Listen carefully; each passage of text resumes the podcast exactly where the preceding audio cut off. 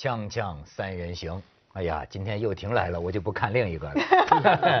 这个又婷啊，昨天这个我很痛苦啊。为什么？啊，也跟你有关系。嗯我就在反思啊，我在反思啊，我对这个女性啊所犯的错误。哦，因为最近呢，有这个观众给我提意见，说我的这个有些言论呐，呃，有歧视妇女之嫌呐。啊，真的所以我就反思啊，有特别是有的老观众语重心长的跟我说，说这个又婷还没有结婚，嗯你不好问人家夫妻生活的问题，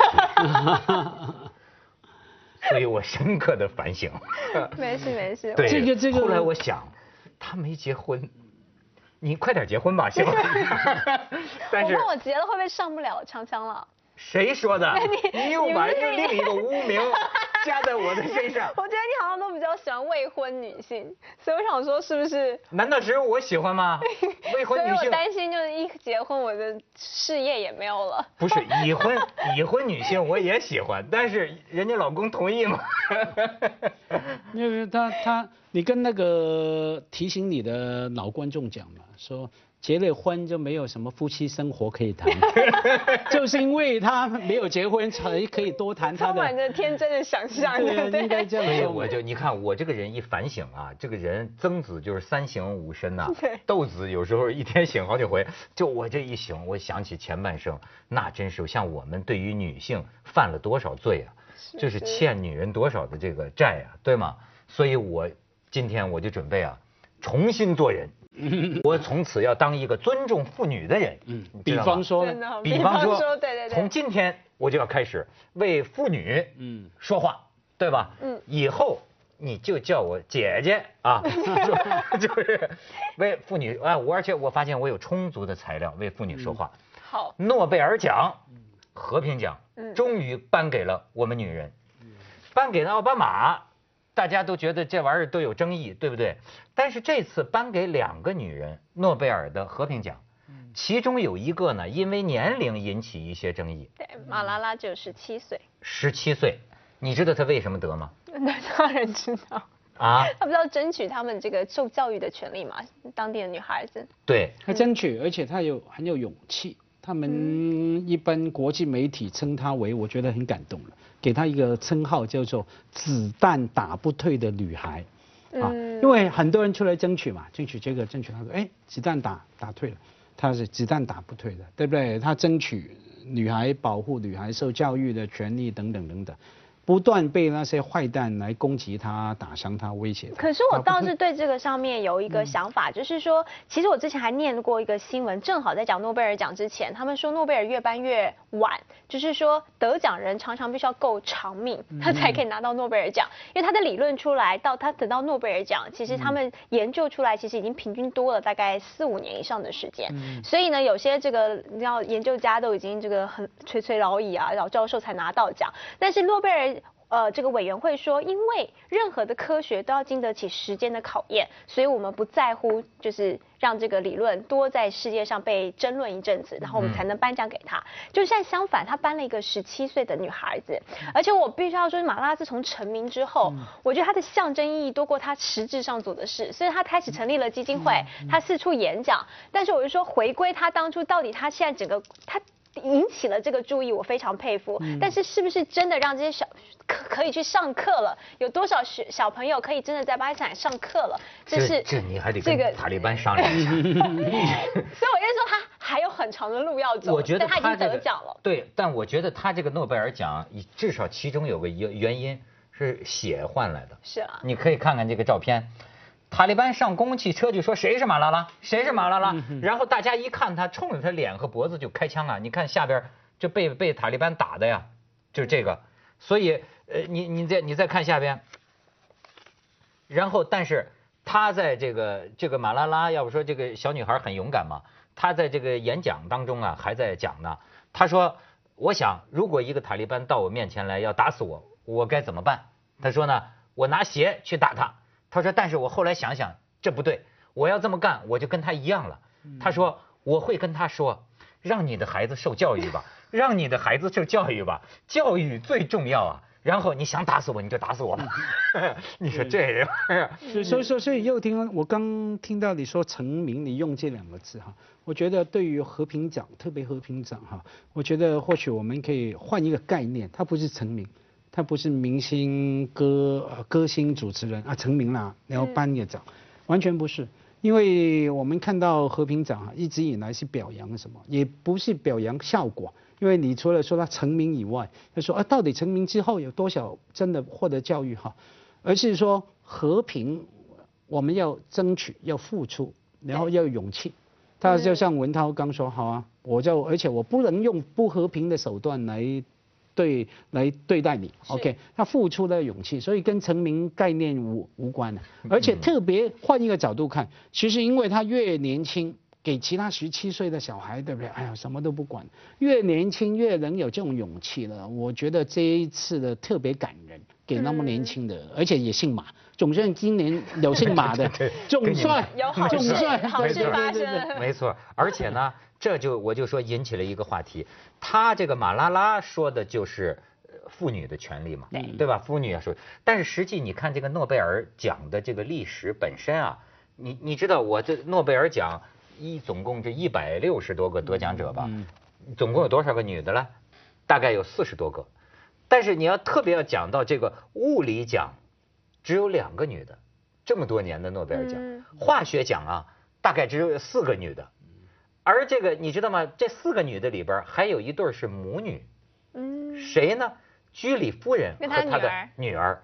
哎，你看看这个，而且我要说的就是啊，这个居里夫人，居里夫人得过两次诺贝尔奖，而且你知道当时这女人就是她第一次得诺诺诺贝尔奖的时候，你看那个时候哈。她丈夫是皮埃尔居里，其实她丈夫起的作用是她的助手，但是呢，她第一次报诺贝尔奖的时候啊，跟她丈夫一起不是吗？她丈夫都没门她丈夫都是助手，因为那个时候报诺贝尔奖啊，得奖的是谁啊？找了一个这个法国的这种化学世家，就是那个时候还讲贵族呢，贵族化学家，这个人好像叫贝克勒尔，这个人领衔儿。嗯，他领衔，他上去，其实他没干什么，对吗？都是这对夫妇，而且主要是居里夫人，但是正好就颠倒了黑白，他领衔然后接下来呢，皮埃尔居里是他的助手，而玛丽居里就是这个居里夫人呢，是这个嗯皮埃尔先生居里先生的。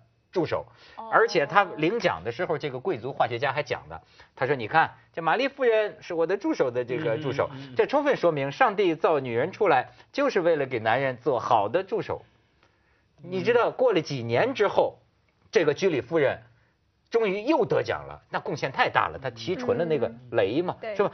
这次她在演讲上就终于说：“她说所有的研究是我一个人完成的。”对，那终于，你看这就有这个。历史，而且我跟你讲，还有一个，我后来发现，居里夫人呐，这个怎么说呢？这个，她也也穿短裤 现在不让我说这个，居里夫人欲望很强，你知道吗？但是强不是罪过。他怕你尊重女性，很常讲好多好多这个这个不是，我是为了给女性说话。咱们先去广告，我跟你讲这事。你缓一下，你缓一下。对对对，锵锵三人行，广告之后见。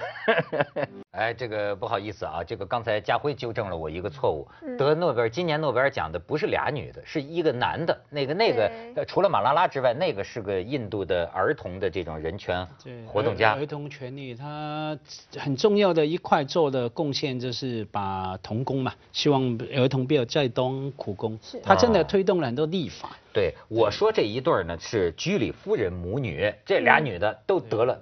这诺贝尔奖是，我现在给你讲讲居里夫人的欲望。等一下，我这这刚纠正你，还忘了说一句，要谴责一下，因为他脑筋想着女的，对，所以他所有人在他眼眼中呢看成是女。所以说我歧视妇女，我觉得你们真是我比窦娥都冤，我可爱死妇女了，你知道吗？就是我就所以，我看到居里夫人，我就知道当年这些男人们他们是怎么压迫我们妇女的，你知道吗？就是居里夫人不就是欲望强点吗？对吗？她的丈夫死了。皮埃尔居里死了，就在这个时候，有一个人叫朗之万，朗之万一帅哥，也是一个跟他志同道合的，而且还就比他小五岁，姐弟恋，两个人有了美好的爱情。嗯，但是呢，这个朗之万呢，他有老婆，当时这个离婚呢就非常的困难，而且这个愚蠢的朗之万还把居里夫人给他的情书被他老婆查获了。哎呀，他老婆查获之后，毅然决然的就给登报了。登报了之后，有一天居里夫人在家里待着，法国人，你想法国人开放吗？大石头就从窗户里砸进来了，法国人围在门口就骂这个居里夫人，为什么？因为居里夫人在她的情书里只不过是表明了说啊，她作为一个女人，她对这个朗之万啊有很强的欲望的表现，她希望满足她的这种欲望，有这样的一些词语，当年的这个法国人都接受不了。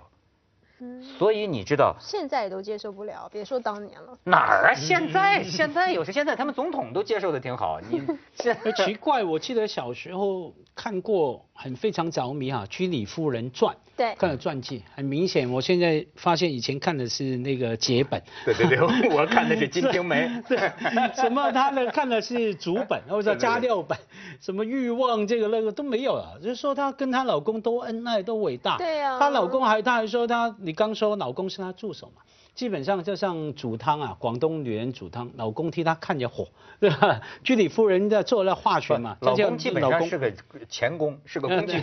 就她老公的特长在于发发明一些仪器。就居里夫人要搞这个实验，她老公像个工人，能给她发明一些工具，发明一些仪器，当然也起了一些作用，也是皮埃尔居里也是伟大的科学家，但是他死了嘛，死了，居里夫人。难道不能恋爱？那他死哎，对吧？老师啊，窦老师，那他那他是那个老公死了，跟居里夫人的欲望强有有直接关系吗？没有关系。你看的版本有有说我的我的版本我的版本，人家就说啊，居里夫人在四十五岁的这一年陷入了身败名裂的低谷啊，你知道吗？就因为她和情人的通信中，居然表现出了一个女人具有强烈的性需求，并且还试图满足他们，所以你知道这个居里夫人这个最后跟她的女儿也得了诺贝尔奖的女儿曾经说过一句什么话呀？她说啊，在由男性制定规则的世界里，他们认为我们女人的功能就是性和生育，这是居里夫人留下的这个名言。是啊，所以我就说到现在不也一样？你现在这些呃手机里面的艳照啦、简讯啊，现在也不是很习惯被人家公布，就到最后死的都是那个传的人，都不是公布那个人。我到现在还是认为这件事情。有问题的应该是那个公布这个事情的那个老婆。老婆。对，你怎么可以公布人家这个东西？这是我们私下的传，我没有要写给大家看啊，我没有告诉所有人，全天下在这个镜头面前说我多么欲望强烈，没有，我是跟我爱人在讲。这件事情为什么就不被允许呢？你们每一个人在家里面都讲。但是你的爱人是我的老公。哦，对，这个这是另外一件事情，但是这也不表示你可以公布我们两个之间的对话嘛。当然这不合适。是吧？是吧？就是说这，那你外人更不应该用一个本来就不是公开的对话东西去 judge，就是去判断这个人的。不得，就是说你到底应该有这个月。我一说这是他私下的一些对话，每一个人家里面，你在家里都讲这些话，但是只是他被公开不是，但是又婷，你知道，我觉得这句话的意思啊，这也是一个女。这个居里夫人说啊，就说在他们那个时候，她说女人的功用就是性和生育哈。现在是不是也是？我现在在东莞听到了回响，不是，我说你以为我前我前日还帮东莞说话，东莞最近出了一个事儿，有一个班儿，你知道现在。你在网上输入女德、女学，哎，十几万。原来现在在中国呀，到处开花啊。就是你知道，女的不都像你这样？很多女的啊，甚至是有些是是党的干部啊，就去参加这个女德班啊。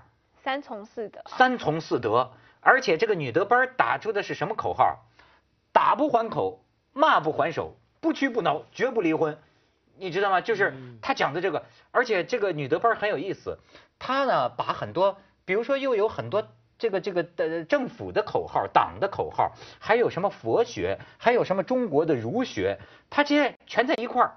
每天早上起来，这些妇女们跑步三公里，一边跑一边喊口号，叫什么“厚德载物，自强不息”。阿弥陀佛，就 就是每天这么跑。耶稣基督，对，下下一句。哎，你可以看看照片，最近给叫停了。对对。当然要叫停啊。对 对，你看，你看他这个感觉有意思。前面的养浩然之气，这是哎习主席的话。下边呢就是中国梦、教育梦、文化复兴、民族富强，叫蒙正国学嘛。这女的，呃，但是呢前面挂着呢，就是站着那个像呢是孔子孔子的像。哎，你看这玩意儿这个混搭，你再看下边，他这混搭很有意思。这就是皇城，这是他的头，就是这个人呐。其实我觉得有点这个，就是怎么说呢，入魔了。就会也不能说这如果，他自己没认为他入魔，他是他迷上国学了，最后自己诊所的生意都不要，全副精力就搞这个东西。然后你再看下边，上班的就是你看，这是他们最后一课，就因为这报道出去之后啊，就停了，停了。但是你看停了，这些学员们，你看他们梳的这个发型，嗯他们都恋恋不舍呀。你知道，就是说这个问题正是在于这里，跟这个女人讲，他们这呃都有这个大师来讲课，讲课呢，他们的理论就是说什么啊？就是说一个女人的德行啊，承载着一个国家的命运。就它提升到这这样的一个一个一个地步，就比如说，甚至有的那个那个大仙儿来讲课，这些女的们听的都如痴如醉啊。就是说，女人晚上老公对女人有要求，女人就应该服从，你不服从你会得病的，你知道吗？你知道这个你为什么风湿性关节炎呐？你听你 就是你听说这个这个什么什么仇恨入骨吗？就是说你要是你要是对公公对对对公公不满，对对对老爷子不满，你就头疼，是吧？你太爱管你老公了呀，你就心梗，你就脑梗。然后就是说你必须打不还手。然后有些女人说说我晚上没心情啊，然后那个老师就说那是你慈悲心不够，对吧？晚上男人提出要求，我们女人就是应该无条件满足他们嘛。这男的应该这样家庭才能和谐，国家才能昌盛。你这样才会讲。听起来像冯小刚的电影，充满了喜感啊。可是话说回来，香港人能报名吗？我你老婆，你太太是个准备去报名。我不同意，可是我觉得还可以用一下。你真的觉得女生乖乖的比较比较好吗？不，以我这样的人，我都觉得有点过了。是不是？对，就他给这个你点机会。哎，但是你不要说呀，台湾很多女的，我认为就是这么做女人的，直到今天。我不觉得有到这种地步哎、我不觉得有，我们觉得，我只是说我们有道德方面，例如说，我跟你说的是，你可能觉得是对于第三者这种事情，破坏别人家庭啦，要遵从一夫一妻啦，我觉得这些东西可能还有些这个就是 follow，可是至于要。到三从四德，打不还口，骂不还手。我想现在你应该在台湾也找不到这样的女孩子吧？我觉得应该太难了。哎，但是因为大家都有独立的思考啊。但是我有时候有一个很很很很很愚蠢的想法哈，就是这个问题啊，其实当然你觉得它不靠谱哈，可是你说到根本上，如果不算女人，这是对耶稣的要求啊，你明白吗？打不还手，骂不还口，永远忍受。是对圣人的要求大爱啊啊，。爱对一切呀、就是我这是所以应该是互，如果你今天要求我这样，你也这么做，那那 OK 吗？这个问题还可以继续讨下去。但你常常是要求我你你这么做，但我不这么做，这件事情就不是平等的啦。哎所以女权的问题在于说圣，人从来不会像你这么说话，圣人从来不会说你怎么做，我怎么做。所以我是女人，不是圣人。对对对，锵锵三人行，广告之后见。而且你看，还有点好看的，又婷我也可以给你啊，这个应该跟你说，马先生，还有一点好看的，你可以看看，我们可以放放什么啊。你知道这个这是什么？